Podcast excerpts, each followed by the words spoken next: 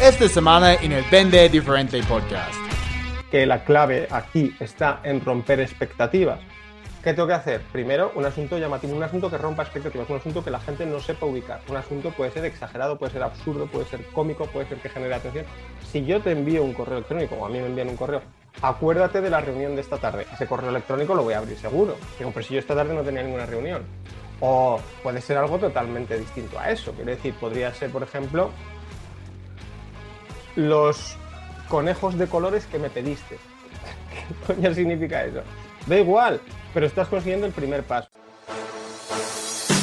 Bienvenido al Vende Diferente Podcast. Soy Chris Payne, fundador de másventasb2b.com y estoy aquí para ayudarte a cerrar más ventas y cambiar tu vida. No importa si vendes casas, seguros, productos financieros, consultoría, cualquier cosa que vendes, este podcast va a ayudarte a encontrar más oportunidades, mejorar tu tasa de cierre y vender tu producto con lo que vale en lugar de luchar por precio. Para resumir, es tiempo para vender. Oye. Bienvenido al episodio número 104 del Vende Diferente Podcast. Soy Chris Payne, experto en ventas B2B. Estoy súper contento, como siempre, que estés aquí conmigo. Si es tu primera vez, no olvides escuchar los otros episodios, pues hay 103. Y si te gusta el contenido, chicos, por favor, pueden dejarme una calificación y comentar en iTunes, YouTube, Spotify. De esta manera podemos ayudar a las otras personas a encontrar el podcast, aumentar sus ventas y lo más importante, como siempre, cambiar su vida. En este episodio hoy estoy con un idiota, ¿ok? Yo vi esto en, en LinkedIn, tal vez nos va a explicar qué significa esto. uh, experto de ventas desde España, Luis Monje Malo. Luis, bienvenido al Vende Diferente Podcast. ¿Cómo estás? Bien hallado, gracias Chris. Muy bien, ¿y tú? Muy bien, muy bien. Uh, muchas gracias por tu tiempo, estar aquí con nosotros. Um, chicos, el tema de hoy va a ser correos electrónicos, ¿ok?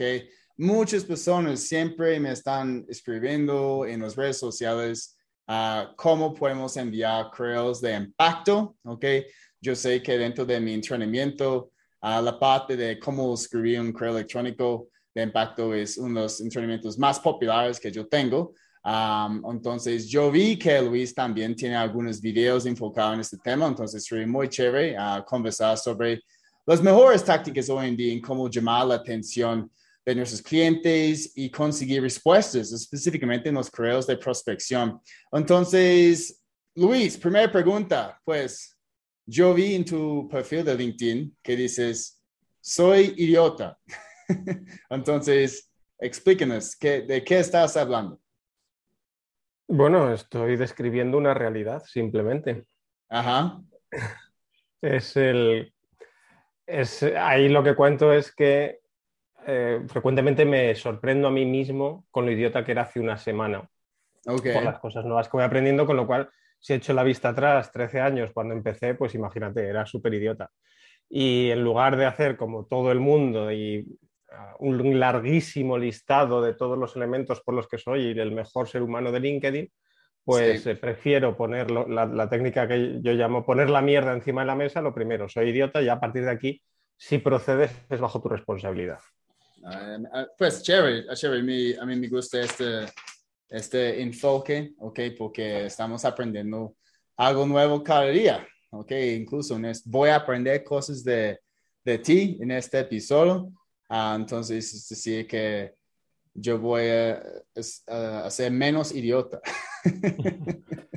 Vas a ser menos idiota, idiota, pero más consciente. Ese es, el, sí. ese es, el, punto. Hay que ser menos idiota, pero más consciente de lo idiota que se es y que se era.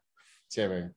Um, también, pues, cuando lo vi, yo pensé, eso es súper es disruptivo, porque la gente no está esperando esto. Entonces, es como, ¿de qué estás hablando? Y obviamente van a empezar a consumir tu contenido y entender que sí, cada día podemos ser mejores. Entonces, me gusta este, este aspecto también. Entonces, um, yo vi, obviamente, tu contenido, tienes varios videos, siempre estás publicando contenido de, valor en las ventas. Um, pero específicamente tienes algunos uh, videos enfocados en, en, la importancia de correo electrónico. ¿ok? Entonces, um, cuéntenos por qué para ti el correo electrónico es aún es muy importante, porque incluso hay gente que dice, no, correo ya no, no, no funciona. Entonces, ¿qué piensas de, de esta opinión? Sí, voy a comentar una cosa previa porque la voy a enlazar con lo que me acabas de preguntar y esa cosa previa tiene que ver con lo que has dicho de mi perfil, eh, que es disruptivo. Claro, en el perfil lo que hago y lo que debería hacer todo el mundo en cada una de sus comunicaciones es romper expectativas. Tenemos que estar rompiendo expectativas constantemente porque eso es lo que consigue la lectura. Eso es una. Y luego otra, otro factor muy importante en la venta, ahora vamos al correo, pero que aplica realmente a cualquier canal de venta que se trabaje, hay que acabar con la mentalidad de necesidad. El problema de necesidad o de pobreza o de fracaso o, de incompetencia, la, mayoría de la gente va por ahí no sintiéndose orgullosa de su producto ni de su profesión, vendiendo con vergüenza, teniendo miedo a decir el precio. Y entonces eso les lleva a en LinkedIn presumir, en LinkedIn y en sus sitios web eh, personales o en los sitios web de su empresa, a presumir de todo lo maravillosos que son. Lo cual, lejos de lo que creen, crea una sensación de rechazo. Una persona exitosa y triunfadora, un no sé, pensemos en un premio Nobel o en un escritor de super éxito, no te vas a meter en su perfil de LinkedIn y te tiene que decir lo que es, porque él ya sabe lo que es y todos sabemos lo que es. Proyecta éxito y claro, la gente dice, claro, pero que una persona de éxito no diga quién es es normal. No, pero nos equivocamos de la causa y la consecuencia. La persona de éxito actúa de esa forma y eso le lleva al éxito. No es que el éxito le lleve a actuar de esa forma es cuando somos conscientes de que somos buenos, nos lo creemos, de que lo que vendemos es maravilloso para el cliente y no necesitamos decir que somos cojonudos y que hemos estudiado esto y lo otro y lo demás allá, es cuando el éxito llega. Y entonces... una, pregunta ahí, entonces, hay, un término en inglés y varias personas exitosos ah, han dicho esto, como Richard Branson, por ejemplo, ah, fake it till you make it. ¿Que ¿Estás de acuerdo con esto? sí, pero tienes que hacer un ejercicio para creer. Mira, eh, me, gusta, e, esa frase me parece que no expresa completamente lo que hay que hacer. Hay una frase de David Letterman que me gusta más, porque David Letterman contaba en una entrevista que le hacían a él que él seguía estando nervioso cada vez que se ponía delante de una audiencia. Pero que la diferencia entre fingir que no estás nervioso y no estás nervioso es inapreciable para el que mira. Se trata de eso, se trata de eso. Si tú y, eso ya se entiende mucho mejor, fake it till you make it.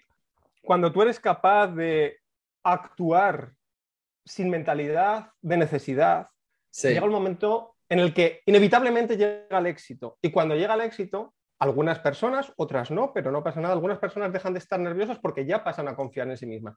Hay personas que siguen nerviosas toda la vida, por ejemplo, al hacer una llamada telefónica o al presentar en público. Quiere decir que no tiene por qué pasarse. Pero que en cualquier caso, si se pasa será porque el éxito llega, pero si el éxito llega será porque primero tú no proyectabas esa imagen de necesidad. Entonces, sí, estoy de acuerdo con fake it till you make it, pero hay que puntualizar eh, que no se trata de fingir o de engañar, que fake it puede, puede alguno interpretarlo como vender algo por encima de lo que es o crear expectativas exageradas. No, para nada es eso.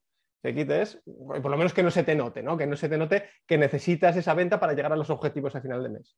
Sí, no, incluso si, si nos sentimos nerviosos en algún momento, tal vez es porque no tenemos mucha experiencia, no estamos súper preparados. Entonces, y estamos bien fuera de nuestra zona de confort, que, que es bueno porque sabemos que esto es donde vamos a crecer. ¿okay? siempre debemos buscar momentos para estar fuera de nuestra zona de confort, ¿ok? Y con esto vamos a, a ganar más confianza en nosotros mismos. Ok, entonces el tema de correo. Entonces, tú me dices, hay gente que dice que el correo no funciona. Es verdad, eh, para la mayoría de la gente esa sentencia es cierta. Para la mayoría de la gente el correo no funciona. Y para la mayoría de la gente la venta telefónica no funciona. Y para la mayoría de la gente nada funciona. Porque, claro, porque el canal no es lo que funciona o lo que deja de funcionar. Lo que hace que las cosas funcionen es el cómo lo haces. Y como la mayoría de la gente vende lo que decíamos, ¿no? con mentalidad de necesidad, y eso se puede ver en que si tú ahora ves 100 perfiles de LinkedIn, los 100 van a estar presumiendo de sus éxitos y de lo buenos que son, pues obviamente si esa mentalidad la trasladas a las redes sociales no vas a triunfar, si la trasladas al correo no vas a triunfar, si la trasladas al telemarketing no vas a triunfar, no vas a triunfar en ningún ámbito. Ahora bien, si consigues que el correo te funcione, si aplicas las técnicas y la actitud correcta para que el correo te funcione, es el y soy un enamorado de la venta telefónica, ¿eh? pero es el canal más rentable que existe, porque no hay nada tan escalable, porque yo en un día llamando puedo hacer 100 llamadas, pero yo todos los días escribo 15.000 correos, todos los días, 15.000 correos, todos los días del año. Eso en cualquier otro canal de venta es imposible, ni siquiera en correo postal. Aparte de que en correo postal, que también es un gran medio de comunicación, por cierto, al cual aplican las mismas técnicas que en el email marketing, en el correo postal además tendría un coste, pues si yo mandara todos los días 15.000 correos postales, pues me estaría gastando mínimo 5.000 euros al día, ¿no? Sin embargo, en, en, email puedo enviar 15.000 malditos mensajes diarios. Y cuando digo diarios es diarios, es decir, yo envío mensajes los lunes, los domingos, el día de Navidad y el día de mi cumpleaños. 15.000 mensajes diarios por unos pocos euros y en cuestión de lo que me cuesta escribir el correo, que pueden ser 15 minutos o media hora. Y entonces, pues, yo sé que el alcance es, es muy grande, ¿ok? Pero ¿por qué la gente no, no están abriendo esos correos? ¿Ok? Si la mayoría de los correos que recibimos, yo, yo recibo un montón de correos cada día, estoy seguro que también tu buzón de correo está llena Um, en la mañana voy a revisarlo rápidamente y una de las primeras actividades es delete, delete, delete, delete, delete, delete. Entonces estoy borrando todo lo que no aplica a mí y la mayoría pues son, son correos de, de ventas, ¿ok? Entonces, ¿cuál es el problema? ¿Por qué hay, hay tantos malos correos? Pues mira, vamos a abrir mi bandeja de entrada y voy a leer algún correo de spam que seguro que a estas horas ya tengo alguno. Y vamos a ver qué narices está pasando ahí. Pues mira, Segundo correo que tengo en la bandeja de entrada, el nombre Krish, con K. No Chris como el tuyo, sino con K, Krish. Y, sin apellido. Y luego, asunto, update your website with an attractive design. Y luego continúa, ya veo las primeras palabras del, del cuerpo del mensaje, dice, Dear mongemalo.com, I was on your website, mongemalo.com, would you be interested in a possible redesigning? Pues ya está este correo, mira, lo vamos a hacer así en directo, pa, spam, fuera, ya está, solucionado. Obviamente, si tú haces un correo así, es que ya no necesito abrirlo para saber lo que me vas a contar, es que ya me has contado todo. Ahí hay una consecución absoluta de expectativas, ¿ves? Lo que decía antes de empezar a hablar del email, que la clave aquí está en romper expectativas. Tú tienes que romper expectativas. Si yo te envío y, eso es en, el, en, el, asunto, ok, solamente en el asunto, ¿cierto? Sí. Efectivamente, claro, yo estoy compitiendo, bueno, yo no, el que envía, yo cuando envío o cuando recibo, el que, el que me envía está compitiendo con un montón más de mensajes que hay ahí. Entonces, yo hoy tengo más cosas que hacer. Yo cuando acabe esta entrevista tengo que escribir el correo de mañana, luego me tengo que ir a dar una charla, luego tengo que pasear a mi perro. Entonces, no voy a tener tiempo a hacer todo, con lo cual voy a sacrificar aquellos correos que ya sé lo que va a ocurrir en ellos. Este es uno de ellos. Ok. ¿Qué hay que hacer? Romper, Exacto, esa es mi próxima pregunta. Entonces, ¿cómo podemos romper esta expectativa solamente en el asunto? Porque sabemos que el asunto es la característica más importante, porque si, si no tenemos un asunto que va a romper esta expectativa, que va a ser diferente, más disruptivo, llamativo, sobresaliente de, la multitud, ok, la gente no va a abrir creo. Entonces, ¿qué, ¿qué nos recomiendas? Si yo ahora te quiero vender por carta, por carta de papel, y te envío un sobre normal y corriente con el logotipo de mi empresa, ya, ya está, no lo vas a abrir. Entonces, ¿qué tengo que hacer para que abras el sobre? Hacer algo que no te esperes y que no sea obvio que va a ser una comunicación publicitaria. Sí. Por ejemplo, se me ocurre, podría enviarte un sobre de un metro cuadrado. Si te envío un sobre gigante, pues ese sobre no va a pasar desapercibido y lo vas a abrir. O un sobre de colores o un sobre en el cual dibujo algo un sobre en el cual yo dibuje un pene va a tener más aperturas que un sobre con el logotipo de mi empresa. En el correo exactamente lo mismo. ¿Qué tengo que hacer? Primero, un asunto llamativo, un asunto que rompa expectativas, un asunto que la gente no sepa ubicar. Un asunto puede ser exagerado, puede ser absurdo, puede ser cómico, puede ser que genere atención. Si yo te envío un correo electrónico o a mí me envían un correo, acuérdate de la reunión de esta tarde. Ese correo electrónico lo voy a abrir seguro. Digo, pero si yo esta tarde no tenía ninguna reunión. O puede ser algo totalmente distinto a eso. Quiero decir, podría ser, por ejemplo, los conejos de colores que me pediste. ¿Qué coño significa eso? Da igual. pero estás consiguiendo el primer paso. Pero, hagas- tienes que aún vinculado, ¿no? Con, Claro, con claro, el ahora vamos con sí. eso. Ahora vamos con eso. Pero no puedes empezar pensando en eso. El error es empezar pensando en lo que quieres contar. No, el primer paso que quieres obtener es aperturas. Y ese es el único paso que te tiene que preocupar al principio. Entonces tienes que pensar un asunto que produzca aperturas. Consigue un asunto que produzca aperturas y ahora tienes un problema nuevo. Soluciona ese problema y surge otro, y surge otro, y surge otro, hasta que por fin surge el, el problema de, oye, que vayan a tu web o que te contesten o que te llamen por teléfono o que te compren algo. Pero, pero ese enlace vendrá después. Pero primero tendrás que pensar qué hace la Sí. gente. para. La gente no piensa así. La gente, su ciclo mental o su, su proceso mental sigue otro orden. Dicen, bueno, ¿qué quiero contar? Quiero contar, pues eh, siguiendo el ejemplo del spam este que tenía aquí. Em, quiero eh, promocionar mi empresa de diseño web. Entonces, como quiero promocionar mi, empresa de diseño web, ¿qué le puede interesar al cliente? La parte de diseño, la parte de precio, la parte de los tiempos y que somos muy amigables. Fenomenal, vale, pues voy a escribirlo todo en un, en un mensaje, pum, pum, pum, pum. Vale, ¿qué título podría tener este mensaje? Rediseña tu sitio web. Venga, vale, enviar. Y envían 50.000. Dice, Joder, el correo electrónico no funciona. pues claro que no. Sí, Pero si es que lo mismo que has hecho tú lo han hecho hoy otros 6 o 7 conmigo, que no demando estos servicios. Con los que los demanden, pues a lo mejor 60 o 70, obviamente. Generas aperturas y luego vemos el enlace. Ahora, imagínate que, el, que enviamos el mensaje, un mensaje, vamos a buscar un mensaje totalmente disparatado. Ok. Pues usamos este ejemplo también de, de diseño web, ok. Entonces, ah, ¿qué diría yo? Algo como am, 99% de las páginas de web tienen este problema. Ese es un mensaje que utilizaría, bueno, ese es un buen mensaje en realidad. E- e- Eso es un, eso es un asunto, sí. Ese, es un buen, ese no es mal asunto, habría que testarlo. Ese asunto solo tiene un problema, que no es un problema realmente preocupante y es que solamente le va a resultar atractivo a quien esté interesado en sitios web. Sitio web, sí. Pues incluso eso es donde estoy acercando, ¿cierto? Es que si alguien no está interesado en actualizar su página web, pues no es la persona para mí. Pero fíjate, sí, pero te voy a contar una curiosidad.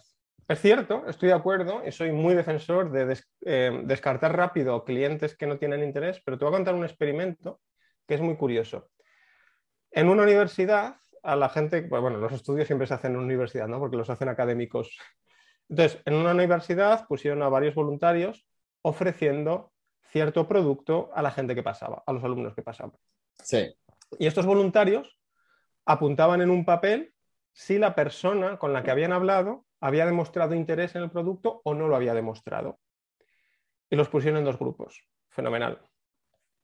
Ahora se pusieron a enviarles después un email. O sea, en el momento no cerraban la venta, luego les enviaban un email. A ver, y midieron la conversión. Entonces, había dos grandes grupos, que eran los que habían mostrado interés y los que no habían mostrado interés. Y estos dos, estos dos grandes grupos, a su vez, los dividieron en otros dos grupos. Los que habían mostrado interés, a la mitad les enviaban un mensaje genérico y a la mitad un mensaje personalizado. Y a los que no habían mostrado interés, a las mitad les enviaban un mensaje genérico y a la mitad un mensaje personalizado ok, y midieron la tasa de respuesta. Bien, obviamente, lógicamente, de estos cuatro grupos, el grupo que más compró fue el grupo de interesados que recibió un mensaje personalizado. Eso es lógico. sí, Ahora bien, de los otros tres grupos, el segundo grupo que más compró fue el grupo de gente que no tenía interés, pero que recibió un mensaje personalizado. Mm. Es decir, pesó más la calidad del mensaje que el interés previo en el de producto persona, ok, puedes llegar a destapar un sentimiento o una necesidad o un deseo que estaba ahí latente pero que no acababa de aflorar si tu mensaje es suficientemente bueno.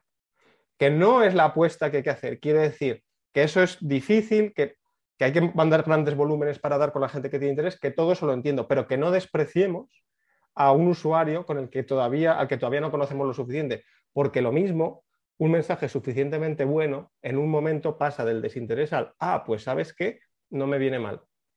Pues cuidado con eso. Sí, ¿no? Muy, bu- muy buen ejemplo. Entonces, dan- danos un ejemplo de algún tipo de asunto que, que sí va a ser súper llamativo para ambos um, grupos que estamos mo- ah, explicando. Vamos a poner esos dos que te ponía él. Por ejemplo, recuerda la reunión de esta tarde y aquí tienes los conejos de colores que me pediste. Vamos a ver cómo escribiría un email con, con esos dos correos. Pues recuerda la reunión de esta tarde. Abres el correo y te encuentras. Recuerda la reunión de, esa tar- de esta tarde. Esto es el email que recibí hace siete años cuando empecé con mi negocio de diseño web. Era mi primer cliente. Yo estaba súper nervioso, no sabía qué hacer. En aquellas, tal y cual, ya estás contando una historia que no tienes que alargarte mucho porque no se trata de meterle una paliza al lector, pero ya has conectado y puedes ahí demostrar, por ejemplo, tu experiencia y cómo has mejorado a lo largo de los años y tiene total conexión con lo que has escrito. Empiezas a escribir una historia que puede ser una historia de dos párrafos o de un párrafo, es decir, que no tiene que ser más. Luego, aquí tienes los conejos de colores. Trabajamos con todo tipo de empresas y aunque te parezca sorprendente, una de las empresas con las que trabajamos es una empresa especializada en vender conejos de peluche de colores. Son millonarios, no te puedes imaginar la cantidad de conejos de colores que se venden en el mundo. Si eso se puede vender online, ¿qué no se puede vender online? Imagínate que esto lo aplicamos a un negocio más tradicional con un producto que tenga más demanda, bla, bla, bla, bla. Ya está, ya está, pero has conseguido la apertura. Sí, Los, sí. text- los, los textos que, que acabo de expresar ahora no son los textos más guays, más increíbles. Simplemente pongo el ejemplo sobre la marcha de cómo es muy fácil enlazar cualquier asunto, por llamativo que sea, con una historia que conecte con lo que haces. Es facilísimo. Dame una frase llamativa y dame un negocio y con dos frases los has conectado. Es muy fácil. Pues Ahora, tú, tú dices que es muy fácil, pero yo sé muchos vendedores no son tan creativos como, como nosotros, ¿ok?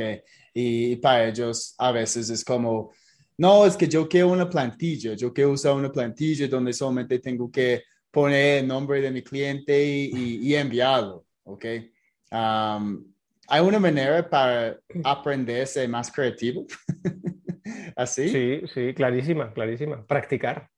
Claro. Práctica, sí. Yo el primer correo que man... Bueno, esto me ha pasado. Yo estoy a lo mejor un día buscando un correo electrónico que necesito tal y me sale un correo que envié hace 10 años y lo leo y me entran ganas de vomitar. O sea, Sí. yo, yo miro el trabajo y por eso soy idiota. Porque cuando echas la vista atrás te das cuenta, dices, ahora, ahora me siento seguro de mí mismo, pero seguro que dentro de 10 años echo la vista atrás otra vez y digo, madre mía, pues anda que no tenía margen de mejora.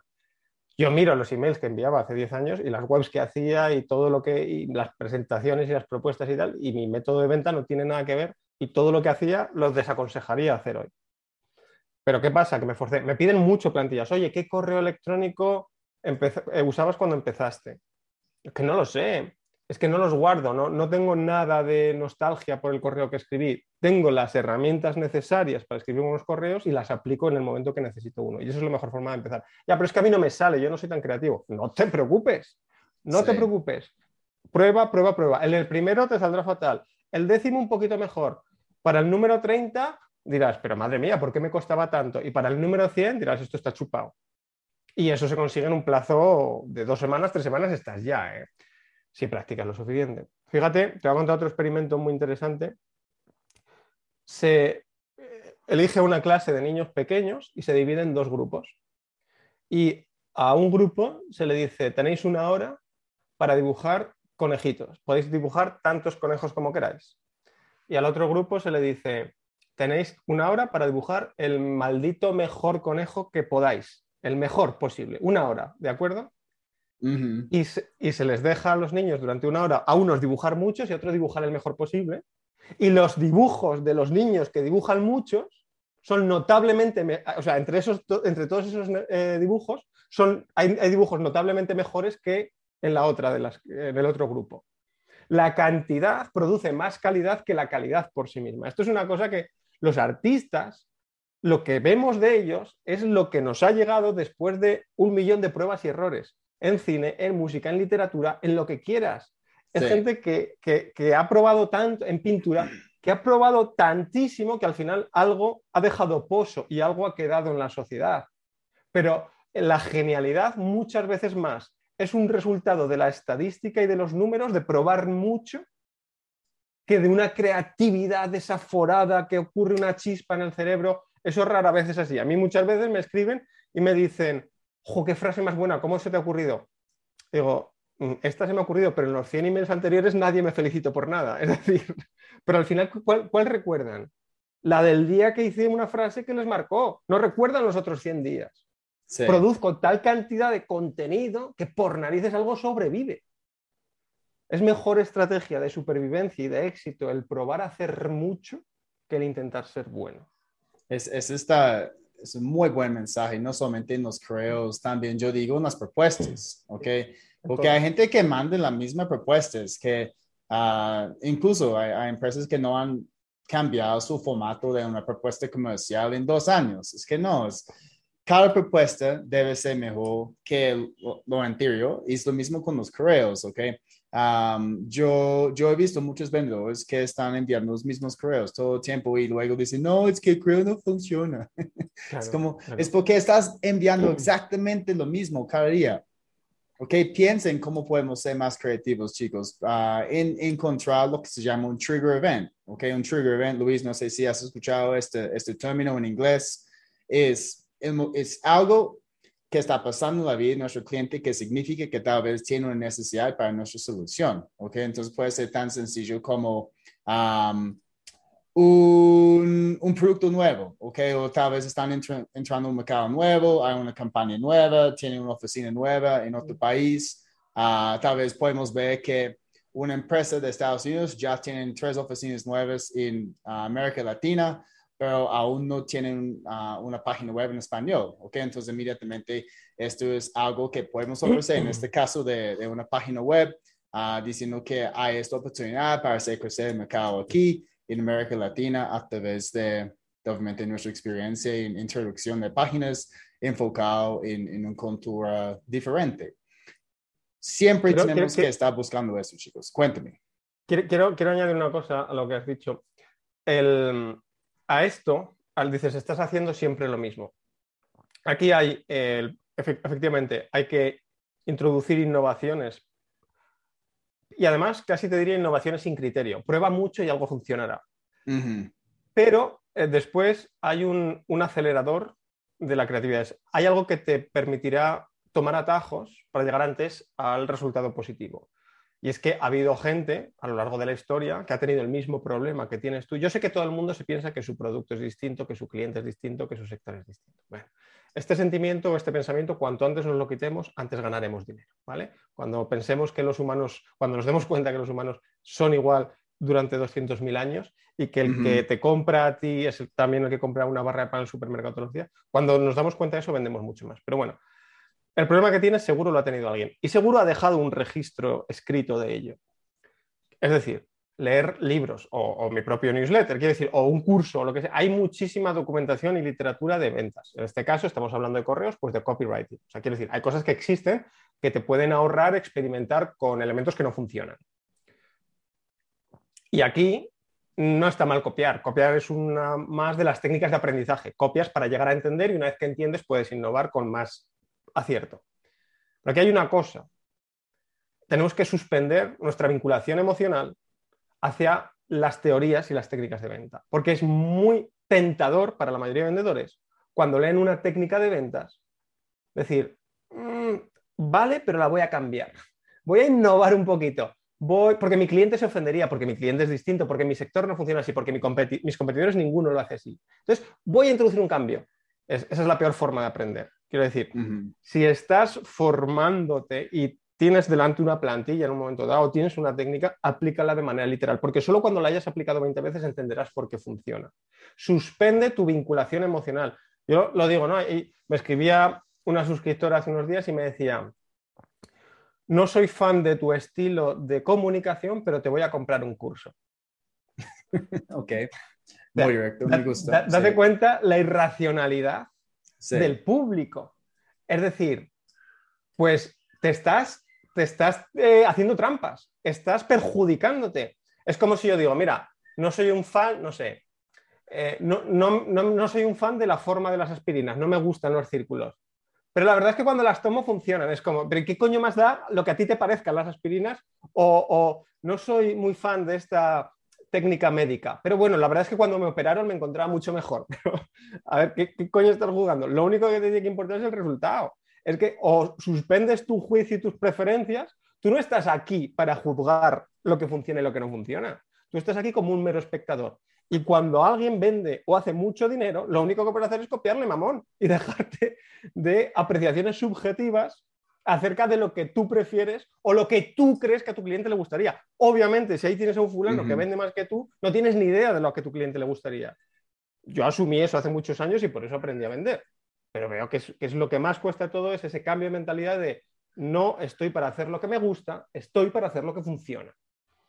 Y, también teniendo en cuenta esto, es, es bien importante, chicos, pues aplicar lo que estamos aprendiendo, porque yo veo que muchas personas tal vez pueden leer un libro o hacer un curso tuyo y solamente hacen estos, como, oh, sí, muy chévere lo que Luis estaba diciendo. Oh, en este podcast, sí, esta táctica me parece como muy interesante. Y luego terminan de escuchar el episodio y comienzan a hacer otra cosa y olvidan.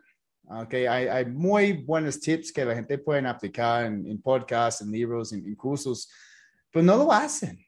Mira, yo te, te voy a contar mi método de venta. Mi método de venta, yo lo digo, es el mejor método y le invito a todo el mundo que lo copie y luego muy, muy, muy, muy, muy poca gente lo copia. Todo el mundo dice, ah, qué interesante, qué guay, qué tal, pero no es para mí. Yo, el método que tengo es muy sencillo. Yo tengo un sitio web y en ese sitio web la gente me deja su email. mongemalo.com, mis apellidos, mongemalo.com. La gente llega a mongemalo.com, yo llevo tráfico ahí a través de redes sociales, de publicidad, de muchos canales. La gente entra, deja su email y se apuntan a mi base de datos a esa gente le escribo a diario, todos los días un consejo de ventas. Además, yo siempre digo una frase que es todos los días un consejo de ventas, día que estás fuera, consejo que te pierdes. Eh, ¿Eso es algo que tú estás escribiendo cada día o es algo automatizado? no, no, no, yo cada día, yo el correo de mañana lo escribiré ahora cuando acabe. Todos los días escribo un consejo de ventas nuevo. Todos los días. Una historia, una experiencia. Los aprendizajes vienen de mil fuentes distintas. Todos los días. Y todos los días, en ese correo, intento venderte algo todos los días. Un curso, un libro o un evento. Un curso sobre todo, ¿no? Ahora estoy vendiendo un curso. Entonces, todos los días, todos los días. Con el paso del tiempo, yo tengo 15.000 personas apuntadas. 15.000 y pico, casi 16.000. Yo he vendido de muchas formas. Yo he vendido en persona, yo he vendido por teléfono y tal, y lo que cuento ahora son experiencias de eso. Y hasta hace bien poco, bueno, todavía, o sea, tengo otra empresa en la que tengo que visitar clientes, o sea, que la venta de otras, por otros lados la sigo haciendo. Pero ese es un método en el que yo dedico 15 o 20 minutos al día a escribir el correo electrónico y ya está. Bueno, ya crear el producto, el curso que vendo, pero el curso, sí, Creo, unos pocos cursos al año, una vez que están creados ya no tienes que volverles a dedicar tiempo. Y todos los días vendo. Todos los días del año vendo. El 15 de agosto vendo. El 24 de diciembre vendo. El... Todos los días vendo. Porque cuando 16.000 personas escuchan tu mensaje a diario, alguien te acaba comprando. Este método es maravilloso. Venta por email. Dime que no funciona. Pero mucha gente no lo probará. Mucha gente dirá que no es para ellos, que a ellos escribir les cuesta mucho, que tal, que igual. Bueno, pues como a mí me costaba al principio. Que no tienen base de datos, claro, pero es que hay que crearla. Es que es un trabajo de, paciencia, pero cuando lo consigues, no hay un método de venta superior. Y yo sé que hay varios vendedores escuchando en este momento diciendo, pero Luis, yo no soy experto en ventas, yo no tengo contenido que yo pueda publicar cada día. Ah, pero yo diría que sí, ¿ok? Hay, hay siempre contenido que podemos encontrar, chicos, que hemos establecido nosotros como especialistas, expertos en nuestra industria. Entonces, siempre hay tendencias nuevas, uh, información que podemos encontrar incluso en YouTube. No tiene que ser nuestro contenido, ¿cierto, Luis? Podemos curar contenido de otras personas, compartirlo a nuestra comunidad mira, fíjate qué interesante lo que dices. Están pensando dos cosas. Una, yo no puedo crear contenido y dos, un email al día, ¿no es eso pesado? Esas dos cosas están pensando. Bueno, eh, la, la, segunda la, respondo rápido porque siempre me la hacen, con lo cual me la quito encima. Si es pesado o no, si gusta o no gusta, depende de lo que cuentes. Lo que yo cuento es muy bueno.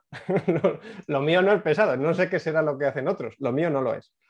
Entonces, eso. Y segundo, historias. El mundo está lleno de historias. Historias de otros, como tú decías, recuerdos, experiencias que vivimos, cosas interesantes que vemos en las redes sociales, cosas que experimentamos tratando con clientes o haciendo una charla o yendo a un evento o lo que sea que hagamos o tratando con nuestra hija. Yo contaba el otro día una historia de mi hija y me escribieron, recibí como 100 correos de gente diciéndome he llorado con la historia.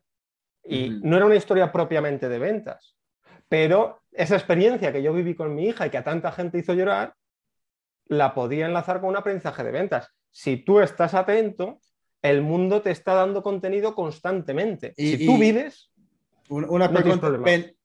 Al, final de este correo, me imagino que estabas vendiendo, porque me dices que siempre vendes en cada correo. Entonces, ¿cerraste más ventas después de esta historia? Ese día cerré, y esto pasa con los, esto es muy curioso, estas son cosas que se aprenden cuando llevas mucho tiempo enviando correos. Ese día cerré normal de ventas, pero al día siguiente cerré muchas. Y es que ocurre una cosa con los correos motivacionales, porque este correo en cierta forma era un correo motivacional, siempre ocurre lo mismo. Los correos motivacionales no venden particularmente bien, pero el día siguiente se vende mucho. Es como que el correo más directamente comercial del día siguiente, combinado con el empujón de motivación que les has dado el día previo, conviertes mucho. Esto aquí también hay otro aprendizaje adicional y es que el, email no funciona para vender. No, si envías un email es muy difícil que alguien te compre. Si haces una llamada telefónica es muy difícil que alguien te compre. Si hablas con un cliente una vez en tu vida es muy difícil que te compre. La gente necesita muchos impactos para comprar. Y gente que entra en mi lista y me escribe nada más, Luis, yo entro por curiosidad, pero nunca te voy a comprar nada. Yo ya no sé cuántos mensajes he recibido que me han dicho, Joder, al final te he comprado algo la insistencia, la repetición es el arma más poderosa que tenemos, ya no en el email marketing, en cualquier técnica de venta que hagamos. Sí, no, es que estamos sembrando, ¿no? Es que yo tengo personas que me escriben diciendo, Chris, yo, yo sabía que este día iba a llegar, te he seguido por tres años y ya voy a comprar tal curso. exacto, exacto. Tres años. Exacto, exacto, es así. Hay gente que necesita tres impactos y gente que necesita mil impactos. Es así, es así, es así. Chévere. Por eso hay que estar ah, todos los días. y luego, perdona, muy interesante, es que, pues es que, no, si no se me va a olvidar. Tú hablabas del trigger event. Claro, los trigger events muchas veces eh, el tiempo que duran puede ser muy corto. Entonces, solamente si tú estás insistiendo constantemente, vas a dar en el momento clave con el producto clave. Y a veces se te puede pasar en 24 horas. Entonces, por eso la insistencia también es importante, no solo porque la gente se va familiarizando y familiaridad es igual a confianza, que también, sino porque muchas veces la ventana de oportunidad es muy pequeñita y solamente estando ahí todos los días y eso nadie te lo permite hacer mejor que el correo electrónico. No, y por ejemplo, justo antes de empezar a grabar este episodio contigo, yo envié un correo a un prospecto, se llama Influ, uh, y yo vi en LinkedIn que pues hace dos días ellos recibieron un capital pues, semilla, ¿sí? de más de 5 millones de dólares. Ah, entonces, solamente mi creo fue felicitaciones por recibir este capital. Ah, ya es tiempo para hacer cosas grandes, bla, bla, bla. Me imagino que ya están en preparación para la implementación del proceso comercial, como estábamos hablando hace dos meses, ¿ok? Y ah, esto es un trigger event, ¿ok? Entonces ya yo sé que ellos tal vez ya están más dispuestos de comenzar a hacer algo conmigo porque ya tienen los recursos. Entonces, chicos, esto es un ejemplo de cómo implementar uno. Ah, yo sé que tenemos poco tiempo ahora, Luis, entonces cuéntenos rápidamente las otras características de un correo electrónico de impacto. Pues hemos hablado de, del asunto, ok, luego la primera línea, vinculando el asunto con, con el tema. ¿Cuáles son las otras características?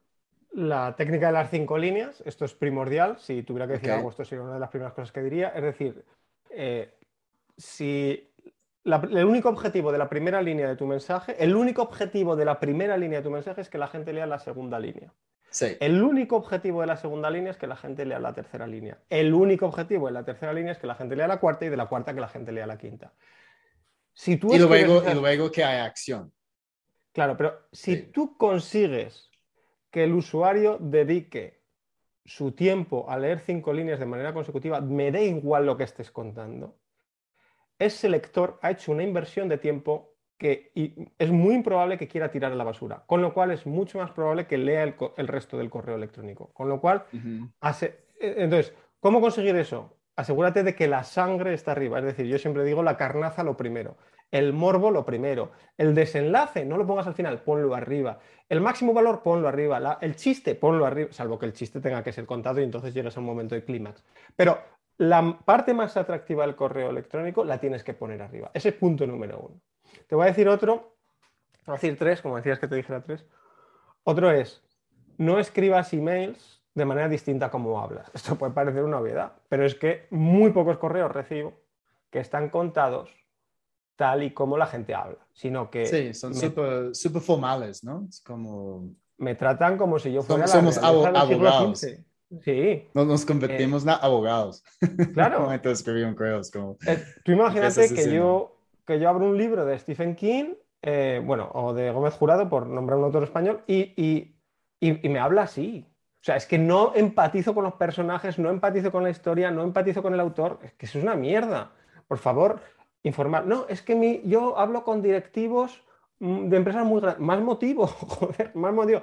La gente está harta de que le persiga un séquito de gente Sí. un séquito de gente haciéndole la pelota y lamiéndole el culo. Tenemos que ser au- auténticos en los correos. Eso es lo que siempre yo Claro, digo. claro, como los lo serías, tienes que tratarle como tratarías a un amigo. No Sí. digo insultándole de broma, ¿no? Pero, joder, con, re- con respeto, pero de una manera cordial y ya está. Y el tercero, pide lo que quieres, pero hay un gran pero. Pide lo que quieres. De verdad, recibo muchos correos que les da como vergüenza escribirme o yo no sé, o, o están condicionados porque como yo les escribo todos los días piensan que tienen que escribirme algo bello, entonces me escriben unos correos larguísimos, pero eh, los tengo que leer tres veces y a veces he tenido que escribir de vuelta, oye, pero ¿qué es lo que quieres? Y más de una vez me han contestado, ay, sí, que se me ha olvidado. O sea, están tan preocupados por el cómo hablar que se les olvida lo... A ver, tienes que Sí. pedir algo claramente. Pero, pero, pero, aquí es donde mucha gente mete la pata. Tú tienes que pedir algo, pero no le pidas que te ponga en su testamento, no le pidas que te ingrese 15.000 euros mañana, no le pidas eso. No le des tu número de teléfono y le digas que te llame de vuelta, no le digas eso. Piensa cuál es el- un paso fácil que esa persona puede completar. A lo mejor es contestar una pregunta. Si esa persona contesta una pregunta, ya estás en conversación, ya estás en un punto mucho mejor para llevarlo a mayores. Pero de la misma forma que si tú fueras a ligar, pensando en un hombre que liga hacia una mujer en una relación heterosexual, no iría y le diría, ¿quieres follar? De la misma forma que no harías eso, sino que primero intentarías generar una conversación, en el correo Ujú. exactamente lo mismo. No, que la gente te escribe, incluso consiguiendo escribirte un email conciso, agradable de leer y tal, y al final te dicen, oye, toma mi número de teléfono y llámame, Eh, déjame en paz. Eso no puede ser así. No Sí, y, y específicamente, chicos, en los correos de prospección, ¿ok? Si es el primer correo que estamos enviando a alguien, ah, muchas veces mi consejo es no, no debemos pedir una reunión inmediatamente, ¿ok? E- Es una táctica, ¿ok? Y si ya hay una relación antes, puede funcionar, ¿ok? Pero primero es, es, importante comenzar esta conversación, como Luis está haciendo con nosotros. Genial, Luis. Entonces, am, tengo una pregunta más para hacerte en este episodio, pero antes de hacértelo, cuéntanos un poquito más de, de cómo podemos seguirte, aprender más de, de tu contenido. El único sitio que merece la pena que la gente visite es mongemalo.com, porque ahí tendrán acceso a un consejo de ventas diario. Día que están fuera, Ujú. consejo que se pierden. mongemalo.com. mongemado.com, escribirnos chicos en la lista y vamos a empezar a recibir un consejo diario de Luis. Listo, Luis, última pregunta. Si tuvieras la oportunidad de volver en el tiempo y tener una conversación con el Luis Monje Malo que solamente tenía 20 años, ¿qué te aconsejarías? Invierte en Bitcoin. tú, tú no eres el, el único del de, de Vender Diferente Podcast que ha dicho eso. O sea, puestos a elegir, ahora, te- ahora te- ahora me voy a dar un, me daré un consejo de venta para relacionarlo con el capítulo. Pero si puedo elegir, invierte en Bitcoin ¿eh? o en Apple o en Tesla, ¿no? Quiero decir que sí. eh, otra cosa, ¿para qué, ¿para qué trabajar? Que trabajar está muy bien, ¿eh? Y hacerlo con buenas técnicas y buenas herramientas está mejor que hacerlo con malas. Pero claro, puestos a elegir, no trabajar es superior. Em, Luis, Bitcoin. sí. La frase tendría que ser, Bitcoin llega a 50.000. Bitcoin llega a 50.000. Que a ti hace 20 años te dicen Bitcoin llega a 50.000 y dices, ¿qué coño significa eso? Sí. Lo tienes que apuntar corriendo. Pues algún Bitcoin- día Bitcoin llegará a, a 100 mil, yo creo. Puede ser, Vamos es posible. puede es posible, sí. es posible que, que me arrepienta de no comprar en el precio que está ahora, pero, pero claro, lo, lo- lo bonito es hacerlo sabiendo ya lo que va a ocurrir seguro. ¿no? Y si fuera un consejo de venta, lo que me diría es, los clientes no se molestan con tanta facilidad como tú piensas. Sí, Y sería mucho, y eso me llevaría a ser mucho menos servicial y mucho menos complaciente, hablar de manera mucho más informal, eh, y no preocuparme tanto. Los clientes son mucho más eh, humanos de lo que nos pensamos y de repente les tratamos con unas fórmulas y una cortesía que no es apropiada para ningún entorno. Y, no, no, no, estamos fastidiando, que hay gente que dice, no, es que Luis está enviando un correo cada día, qué fastidio, ¿no? Pero estamos ayudando, no estamos vendiendo. Tú estás ayudando con tu contenido y obviamente siempre hay una llamada de acción de, de invertir un producto tuyo. Y por eso hay gente que tal vez dice, no, es que él está vendiendo cada día. Pero mira, si, si tú no vendes, tú no puedes ayudar a esas personas. Entonces, tenemos que cerrar la venta, chicos, para ayudar a nuestros clientes. Entonces, al fin, no estamos fastidiando a nadie. Y si sí hay gente molesto, ellos van a van a ir, van a um, cancelar su suscripción y esto pasa todo el tiempo. Entonces yo cada vez cuando yo mando un correo uh, masivo, hay siempre gente que, que están ahí en unsubscribe y estoy seguro que es lo mismo para ti. Esto es la vida normal, ¿ok? Los otros, estamos pensando en las personas que no están haciendo clic en unsubscribe, las personas que sí están recibiendo los correos cada día, porque podemos ayudar a ellos a cambiar su vida. Así es. Genial. Pues muchas gracias, Luis, por, por tu tiempo y gracias a, todo el mundo de nuevo. Si esta fue tu primera vez, uh, recuerdes que hay un montón de episodios pasados con muy buen contenido. Uh, y finalmente te invito a una promoción que yo tengo actualmente en mi página laventadisruptiva.com uh, con el PDF del libro más el nuevo audiolibro. El audiolibro ya está ahí, chicos, entonces ya pueden aprovecharlo. Um, otro punto importante siempre, ¿ok? Si ustedes conocen personas que tal vez están enviando correos malísimos, nadie está contestando, por favor, pues compartir este episodio en las redes sociales, etiquetar a esos amigos, porque sin duda van a empezar a mejorar sus correos gracias a esos tips que Luis ha compartido con nosotros. Muchas gracias nuevo. Soy Chris Payne, experto en ventas B2B y recuerda, es tiempo para vender diferente.